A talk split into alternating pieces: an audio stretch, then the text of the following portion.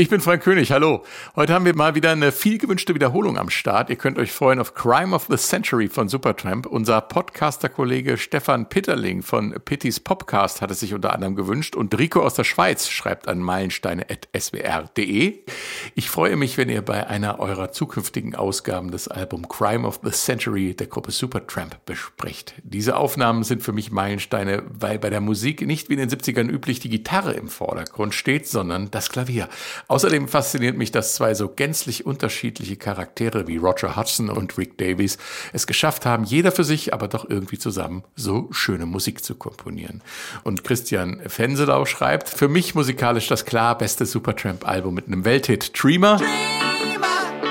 Einem echten Klassiker School, der in der SW1 Hitparade immer sehr weit oben landet. Und daneben einen ganzen Sack voll großartiger Musik, etwa Hide in Your Shell.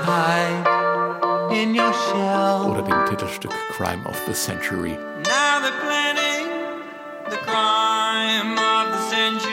Daneben ist es das erste Album der Band, das großflächig wahrgenommen wurde. Danke für euer Engagement. Crime of the Century war Folge 60 unseres Podcasts. Das war im Spätsommer 2019. Damals klangen die Meilensteine noch ein klein wenig anders. Zum Beispiel gab es die historische Einordnung noch nicht. Deshalb hier kurz von mir noch ein paar Stichworte zum Jahr 1974. In der Bundesrepublik Deutschland ist man jetzt mit 18 volljährig. Willy Brandt tritt als Bundeskanzler zurück. In seinem Umfeld war der DDR-Spion Günter Guillaume aufgeflogen. Helmut Schmidt wird neuer Bundeskanzler und in Amerika tritt Präsident Richard Nixon auch zurück. Und zwar wegen der Watergate-Affäre. Die Ölkrise zwingt uns weiter zum Energiesparen. Deutschland wird Fußball-Weltmeister. Weltmeister und das trotz einer Niederlage gegen die DDR. Das Spiel Deutschland gegen Deutschland kann die DDR-Auswahl mit 0 zu 1 gewinnen. Im Finale von München gewinnen die Kicker um Meier, Beckenbauer und Müller gegen die niederländische Wundertruppe von Johann Cruyff mit 2 zu 1. Da kommt der Ball auf Müller, der dreht sich um die Eigenachse, schießt und! In der Musik ist noch Glamrock als Gegenbewegung zum komplexen Progressive Rock angesagt. Das legendäre Genesis-Meilenstein-Album The Lamp Lies Down on Broadway erscheint. Die Disco-Welle rollt los. Rock You Baby von George McRae und Kung Fu Fighting von Carl Douglas werden Hits.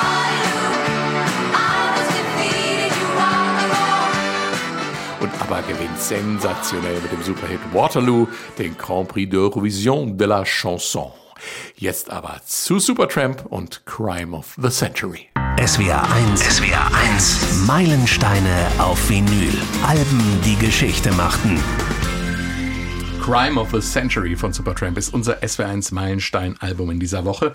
Im September 1974 kam es raus und es war der Durchbruch für Supertramp. Bei mir im Studio sind aus der SW1 Musikredaktion Benjamin Brennebach. Hallo und der Dave Jörg. Hallo. Ich bin Frank König. Crime of the Century war das erste Supertramp-Album in der sogenannten klassischen Besetzung mit John Halliwell, der neben den Keyboards auch für die Holzblasinstrumente zuständig war, und Bob Siebenberg am Schlagzeug. Was oft vergessen wird, es gab zuvor schon eine Single in dieser Besetzung. Land Ho.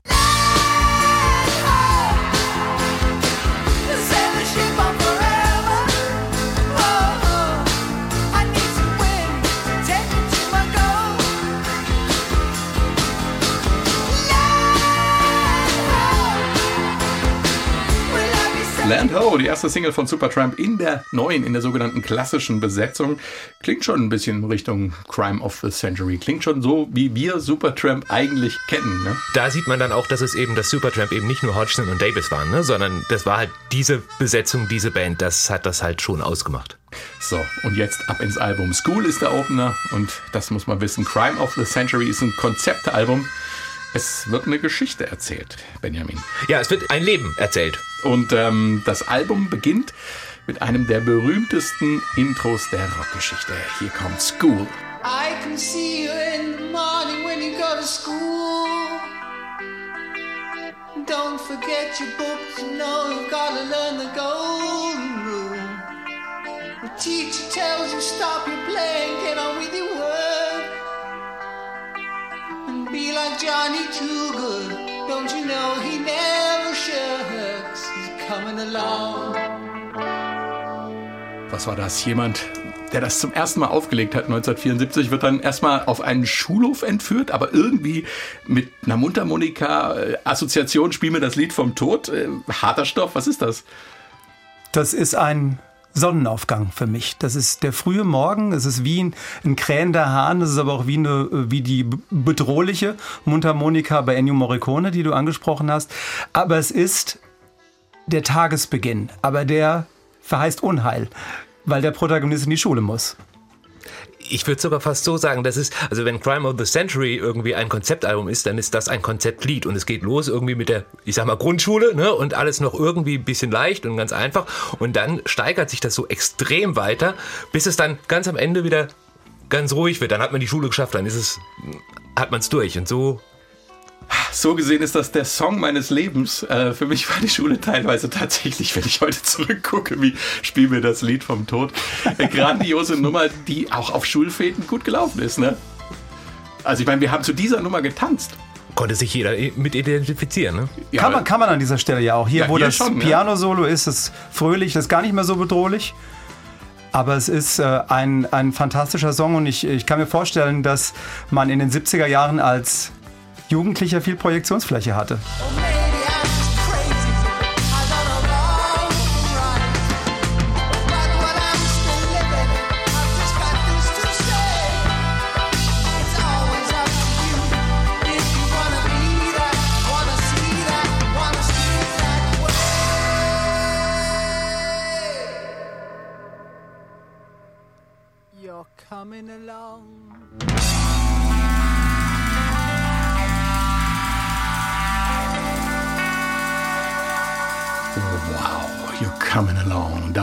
Song zu Ende und wir waren alle nass geschwitzt. Unsere Schulzeit, klar, aber irgendwie ist das ja auch äh, waschechter Prog-Rock, aber überhaupt nicht so verhirnt. Es ist ganz klar strukturiert und es ist ähm, ein ganz spannender zweiter Teil, den man da hört. Da sind nämlich die beiden Streithähne in Anführungsstrichen in einer genialen Weise vereint, wie in einem Dialog. Normalerweise haben die ja äh, getrennt voneinander Songs geschrieben, aber bei School haben sie auf einen der wenigen Songs zusammengearbeitet und so wie ich es verstehe, ist das Piano-Solo von Rick Davis und nicht von Roger Hudson das äh, Crime of the Century war ja das erste Album, wo sie im Grunde tatsächlich getrennt voneinander geschrieben haben. Vorher haben sie versucht, das zusammenzumachen, haben dann gesagt, gemerkt, das funktioniert nicht. Die beiden Platten vorher waren ja auch nicht so wirklich erfolgreich. Das ist eine Und, Untertreibung. ja. sie, sind völlig, sie sind völlig ignoriert worden. Du hast gerade schon gesagt, Zusammenarbeit und ähm, hier auch gesanglich ein tolles Wechselspiel, ne? Ja, und das ist also, das ist jetzt gerade School ist so eine Besonderheit bei diesem äh, Album. Sie haben normalerweise haben sie auf dem Album getrennt geschrieben, haben ihre Sachen auch gesagt, so will ich das haben. Bei School wiederum, da haben sie im Endeffekt alles dann zusammengeschaufelt. Also geschrieben ist es ja von Hodgson und Rick Davis ist aber dann zum Beispiel eben für das Piano und das Piano-Solo und so weiter zuständig gewesen. Und äh, deswegen hat er in dem Fall auch tatsächlich, sagt Hodgson sogar heute noch, zu Recht Credits bekommen. Das ist ja auch immer so eine ja. ewige Streiterei zwischen den beiden. Darüber streiten sie sich heute noch, aber das ist sozusagen belegt, dass sie bei diesem Song äh, beide zusammengearbeitet haben. Und äh, wie äh, Benny schon gerade sagte, man, man hört sehr schön die beiden musikalischen Elemente, die zusammenkommen. Hutchison liefert die Melodien, liefert den Pop und bei diesem Piano-Solo sind, sind immer so ein paar, paar jazzige Elemente drin, also leichte Anleihen auch an R&B. Und das sind genau diese zwei Strömungen, die äh, bei den äh, beiden Hauptköpfen von Supertramp zu dieser Zeit zusammenkommen haben. Also dieses, diese jazzige R&B und der Pop von Roger Hudson. Was mir auch eigentlich in dem ganzen Album auffällt, können wir noch an diversen anderen Stellen noch mal reinhören, ist diese Dynamik. Also das ist wirklich etwas, was es heute in der Musik fast gar nicht mehr gibt. Da nee, wird, heute wird alles auf Kante genäht. Ja. Und äh, dieses Lied, School, hat mich auch gelehrt, was Dynamik in der Musik sein kann. Also dieser Moment mit dem Schrei des, des Mädchens auf dem Schulhof und dann haut dieses Arrangement plötzlich rein. Also wenn du die Anlage vorher zu, äh, zu weit aufgedreht hast, haut es dir die Boxen um die Ohren. Das ist, glaube ich, in den 70er Jahren auch ein paar Mal passiert, aber äh, das haut mich jedes Mal um und ich habe dieses Album gefühlt, hm, keine Ahnung, 321 Mal gehört. Es ist immer noch sensationell. Ja. Die, die, Kinder, die Kinder, die, wir hatten es von den Kinder, Kindern gerade. Genau, die, die Kinder, die hat der... Ähm Produzent des Albums, also Ken Scott, hat das Album ja produziert, hat vorher irgendwie David Bowie und bei den Beatles schon mitgemacht und er war jetzt hier in diesem Fall der Produzent. Und äh, er hatte seiner Tochter einen ähm, Kassettenrekorder mitgegeben, beziehungsweise ist mit einem Kassettenrekorder in die Schule seiner Tochter gegangen, hat da drei Tage lang den Kassettenrekorder mitlaufen lassen, das dann aufgenommen und dann haben sie sich drei Tage durch diese drei Tage gehört und die entsprechenden Schreie und die entsprechenden Sachen rausgepickt und die dort rein produziert. Ja, man möchte wissen, wer hat da geschrien und Jahrhundert hat er dafür irgendwas gesehen? Sie, es ist ja ein Mädchen.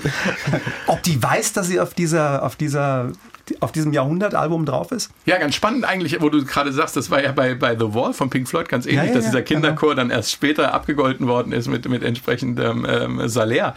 Äh, in dem Fall ist es ja wirklich auch sehr ähnlich und das fünf Jahre vorher. Es geht ja um um Lebenserfahrung als Jugendlicher, um Schule, um, ähm, um das, das Hadern mit dem, mit dem, mit dem, das Hadern mit dem Schulsystem, mit dem strengen ja. britischen. Äh, Roger Hutchinson war ja auf dem auf dem Internat und äh, muss eine ziemlich schlimme Erfahrung, dramatische Erfahrung gewesen sein. Und das teilt er mit, äh, mit Zeitgenossen, unter anderem mit äh, Roger Waters von Pink Floyd, klar. Mhm. Die zweite Nummer äh, auf dem Album, Bloody Well Right, war übrigens ähm, in den USA am erfolgreichsten. Da war es nämlich der erste Hit für Supertramp. Und da nehmen sich Supertramp ein Beispiel einer anderen prominenten Gruppe und einem anderen Classic Rock Giganten. Das ist nämlich Locomotive Breath. Wir hören hier gerade mal den Einstieg von Locomotive Breath mit diesem Übergang äh, vom Intro in den Strophenteil.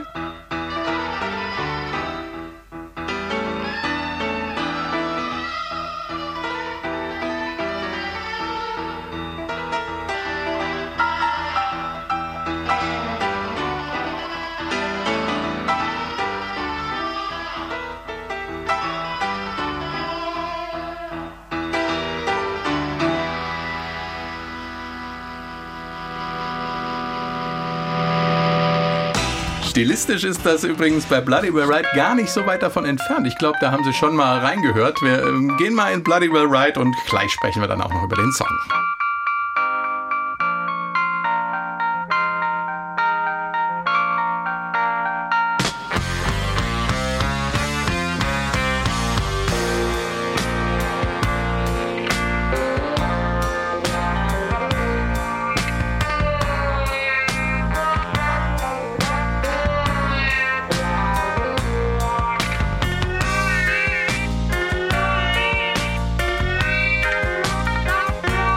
Wunderbar verspielter Gitarreneinsatz von äh, Wawa, Pedal und Echo hier.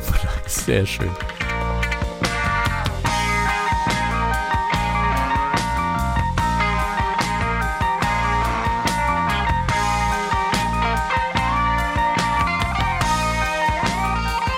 So, und jetzt ab in den Hard Rock Teil.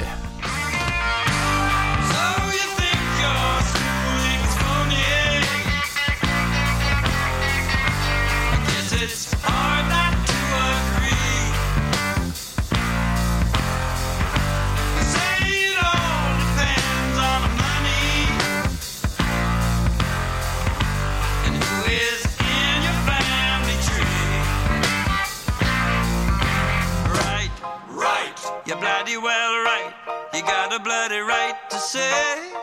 Im Gegensatz zu Jethro Tull würde ich sagen, musikalisch fast noch abwechslungsreicher, ne?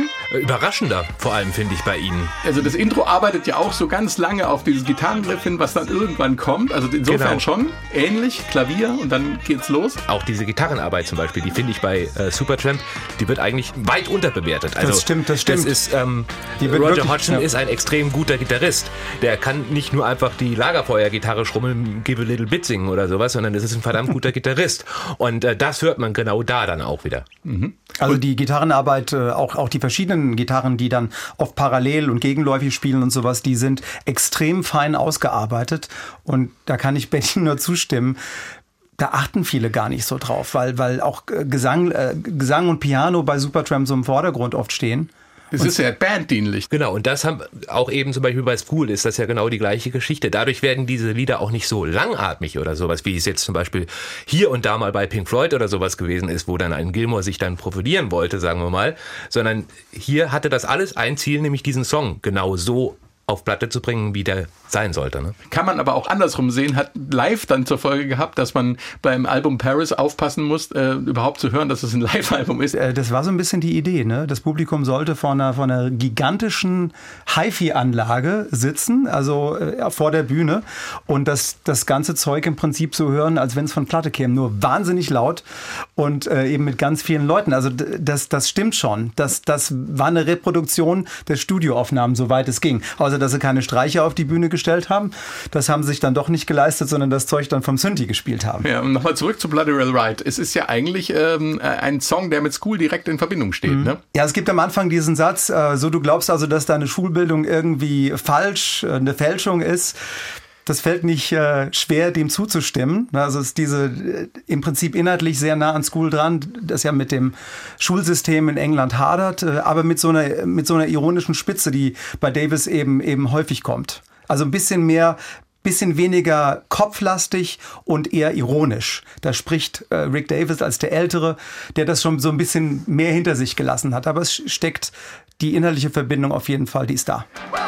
Kommen wir zum größten Hit von Crime of the Century, ein Song von Roger Hodgson, Dreamer.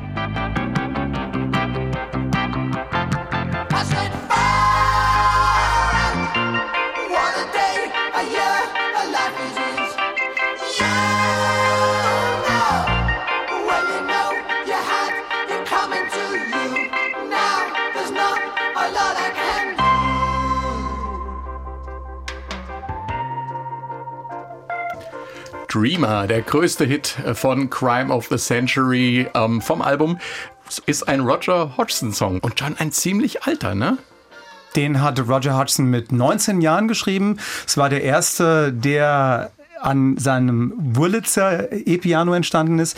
Und äh, er hat dann später in Interviews davon, äh, von, von diesem Moment gesprochen, wo er diese Magie erlebt hat auch einen Teil dieses typischen Supertramp-Sounds schon mit, schon, schon im Prinzip entwickelt hat.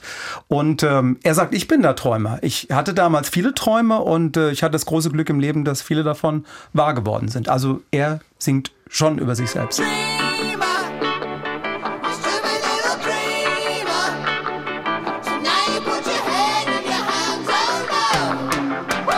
Und ist es nicht äh, komisch, dass er das so früh geschrieben hat und erst jetzt, wo Supertramp quasi diesen Durchbruch haben, äh, was man ja auch vorher gar nicht so unbedingt mhm. wissen konnte, ja, erahnen konnte, bringt er das auf das Album? Hat er vorher gesagt, nee, da passt die Musik von Supertramp noch nicht zu? Und er hat viele, viele Songs liegen lassen. Breakfast in America, der Nummer 1 in den USA geworden ist, hat er mit 16 geschrieben. Das war noch mal drei Jahre vorher. Also das ist bei ihm eigentlich ein Muster. Ich weiß nicht, wie viele tolle Welthits der schon in der Schublade hatte, bevor Supertramp ein Erfolg geworden ist. Ja, Hide in Your Shell zum Beispiel war ja auch so ein, den hat er auch relativ früh äh, geschrieben. Aber er sagte auch immer, er hat sich tatsächlich die Songs für die entsprechenden Alben ausgesucht. Also er hatte zum Beispiel Breakfast in America, wie du äh, sagst, hatte er schon dort, also bei den Aufnahmen zu Crime of the Century. Aber er hat gesagt, auf dieses Album, so wie das wir uns das vorstellen, passt das nicht. Deswegen lasse ich das da liegen. Es gibt ja die Geschichte, dass er für dieses Album, dass die Band da 40 Demos aufgenommen hätten oder sowas. Er sagt, nee, das ist nicht so. Wir haben nicht für dieses Album 40 Demos aufgenommen, sondern wir hatten schon 40 Songs im Kasten, aber die passten nicht auf das Album. Deswegen sind sie nicht draufgekommen. Und genauso ist es bei Dreamer. Er hatte das die ganze Zeit schon mitgeschleppt und hat gesagt, ah, jetzt könnte es passen. Kommen wir zu einem, einer Person, die nicht in der Band mitspielt, aber trotzdem auf der Platte vorkommt. Rudy. Den Song Rudy. Und da geht's wieder um Erwachsenwerden, um sich selbst finden. Insofern ist es natürlich ein Song, der auch wieder in Zusammenhang steht mit den ersten beiden Songs auf dem Album, die wir gehört haben. Ja, ähm, die Songs drehen sich sehr stark um ähm, die Suche nach Identität, das Hadern mit der älteren Generation, aber auch mit Selbstzweifeln, mit Alleinsein und äh, Rudy ist da schon ein bisschen, ich sag mal, postpubertär, kann man schon sagen, weil Rudy ist, ist offensichtlich ein Erwachsener oder ähm, zumindest junger Erwachsener, der keine besondere Schulbildung hat, äh, der ähm, nicht so weiß, wie es in seinem Leben weitergeht. Und äh, da ist von dem Train die Rede, von dem Zug, auf, äh, auf dem er irgendwo hinfährt und weiß nicht wohin. Also die Lebensreise ist ja eine Metapher. Und äh, manche interpretieren das auch, ähm, dass er äh, mental instabil ist, also sprich Medikamente kriegt, die, die, ein, die ihn dann auf einen Trip führen. Also da gibt's unterschiedliche äh, Interpretationsansätze. Aber Rudy ist schon ein armer Kerl. Der weiß nicht so recht mit seinem Leben was anzufangen. Ähm, ich habe mal die zweite Hälfte zum Raushören angesucht. Ähm, das ist wieder ein tolles Beispiel für die wunderbare Zusammenarbeit der beiden Bandleader Hodgson und Davis. Wir steigen ein.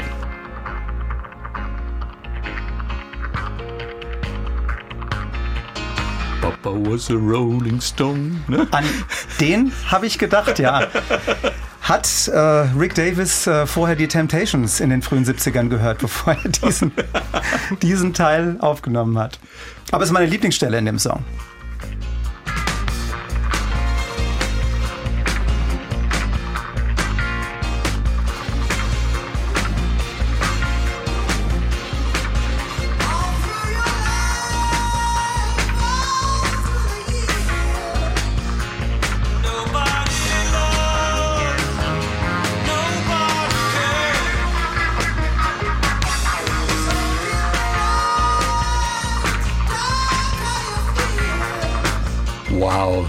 Da fallen sie so ziemlich alles auf, was, sagen wir mal, zwischen 1968 und 74 in der Musik los war, oder?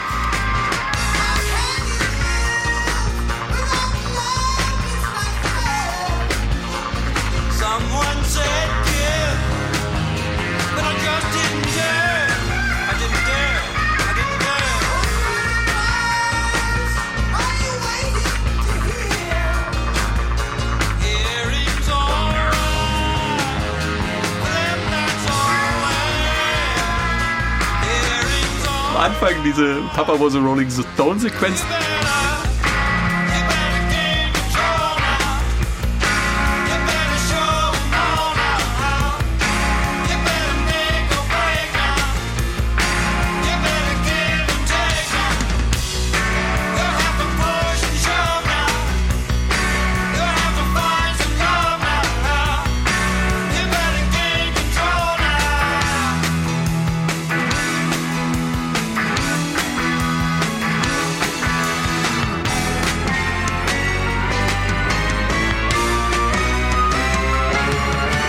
Zum Schluss jetzt ein bisschen A Day in the Life ne, von den Beatles mit dabei. Also mit dem letzten Akkord da. Also mir fallen äh, bei dem Song die Streicher besonders auf von Richard Houston.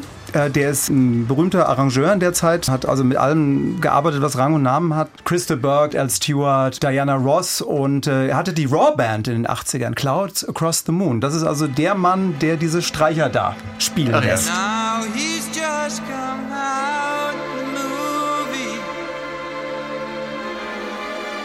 Numb of all the pain.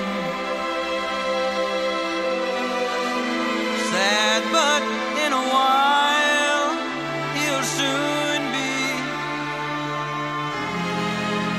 back on his train. Naja, und dann Ken Scott als Producer ist, hat er wahrscheinlich auch aus seinen Erfahrungen geschöpft und Vom weißen Album vor allem. Ja, genau. da waren ja auch ein paar Streicher drauf. Ja, er hat ja auch nicht nur ein weißes Album gemacht, ne? der hat ja auch vorher Space Oddity und so weiter, also mit Bowie Bowie, extrem ja. viel gearbeitet. Und die Handschrift von ihm hört man da schon auch sehr. Also das ist auch genau dieses, der Punkt, also es gibt so diese Geschichte, dass Crime of the Century war wohl eines der Alben, die in den ganzen Plattenläden gelaufen sind, wenn es darum ging zu zeigen, wie gut Stereo klingen kann. Ja, und das war, also man hatte sich auch bei der Produktion später, hatte sich Ken Scott vor allem bei der Plattenfirma dafür eingesetzt, dass es halt eben auf dickerem Vinyl zum Beispiel eben gepresst wird und dadurch eben auch dieser Sound, diese Konsistenz da reinkommen kann. kombiniert mit ähm, einer Aufnahme, die, die absolut äh, brillant ist. Also ich meine, wir reden hier von 1974 und Rockplatten damals haben nicht wirklich immer so toll geklungen. Ja. Aber die hatten äh, unter anderem im Londoner Studio von The Who, ähm, äh, konnten sie aufnehmen und die hatten ja schon Erfahrungen mit so großen Klangwelten von Quadrophenia, wo auch Geräusche drauf waren, wo, wo äh, aufwendige Arrangements drauf waren. Und da haben die wirklich einen, einen Schönklang erschaffen mit, mit äh, filigranen ähm, Stellen, die, äh, die Instrumente, die im, im Raum äh, schweben und im Raum sich bewegen und, und das war für die Zeit klanglich eine Revolution. Also äh, vergleichbar gute Aufnahmen hat es nicht viele gegeben. Was für ein schönes Wort, aber es ist noch nicht das Schlusswort. Zum Schluss haben wir nämlich noch den Titelsong des Albums Crime of the Century.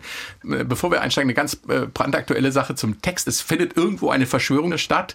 Das Verbrechen des Jahrhunderts wird geplant und dann steht da eine Frage äh, zum Schluss, die uns alle so ein bisschen nachdenklich zurücklässt, Dave. ob äh, wir nicht diejenigen sind, die das Verbrechen des Jahrhunderts begehen. Also die Menschheit, alle. Am Anfang des Songs ist es noch ähm, ziemlich typisch Rick Davis-mäßig ironisch. Now Jetzt planen wir das Verbrechen des Jahrhunderts. Hm, was kann das wohl sein?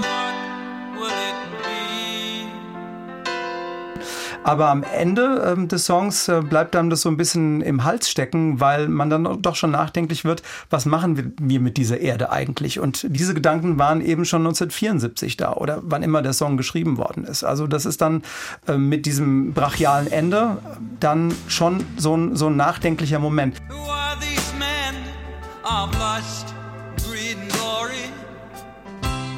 Rip off the mask and let's see.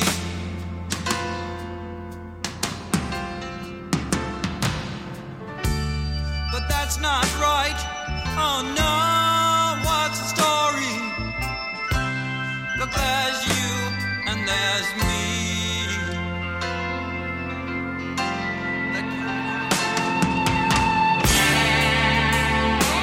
Und es haben ja auch äh, Davis und Hodgson beide am Song gearbeitet. Also da kommt die nachdenkliche Seite und die ähm, etwas ironische Seite wieder zusammen.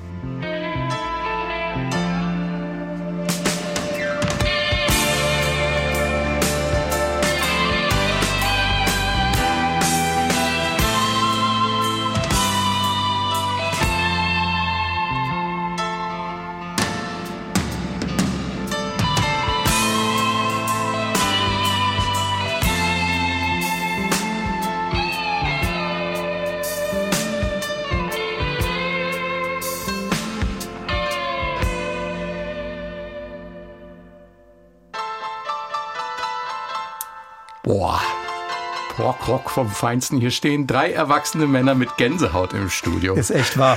Ohne Mist. Haben wir uns gerade angeguckt. Das ist so großartig, vor allem so stimmig alles. Und wann hat man um diese Zeit 1974 solch einen prägnanten, transparenten Schlagzeugsound gehört, oder? Du hörst das Fell der Drums, hörst du schnarren. So gut ist das aufgenommen. Das ist grandios. Und ein grandioser, ein epischer Schluss, der uns da aus dem Album rausführt. Wir wollen jetzt gar nicht mehr so viel darüber sabbeln. Wir verabschieden uns einfach. Viel Spaß noch mit dem Schluss von Crime of the Century. Bei mir im Studio waren Dave Jörg Bis dann. und Benjamin Brendebach. Bis dahin. Ciao, ich bin Frank König.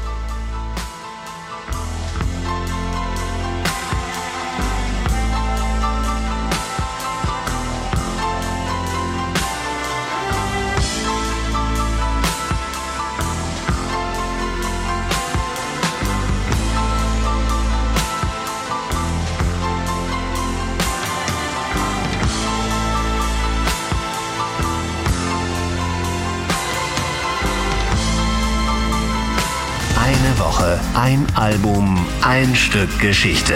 Die S41 Meilensteine.